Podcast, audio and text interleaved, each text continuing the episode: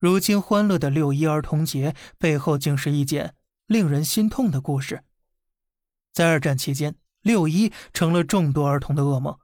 一九四二年六月十日，法西斯残害了迪利特村一百七十三名十五岁以上男子，而妇女和儿童则被押送进集中营当中。八十八名儿童在波兰切姆的毒气室被害，近十七名生还。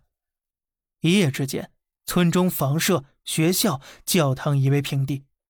二战结束后，世界各地经济萧条，填饱肚子成为头等大事。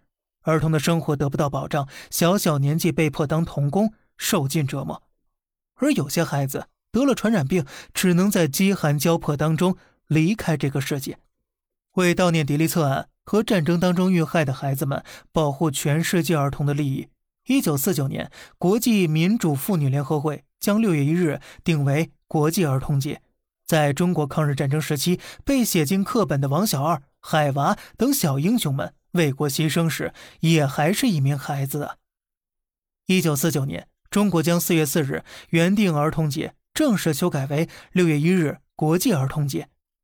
如今的六一呢，一扫昔日的尘封过往，无处不洋溢着孩子们，当然了，还有成年人们的阳光灿烂笑容。然而，如今六一当时关于某社的课本插画问题，却只是整改。希望有关部门呢，将涉及这批作品作者、审稿、审批的人都在法治面前过一遍政审，既不冤枉无辜的人，也不放过居心叵测的人。希望该处理的处理，该清理的清理。教育的阵地呀，绝不容许任何失手。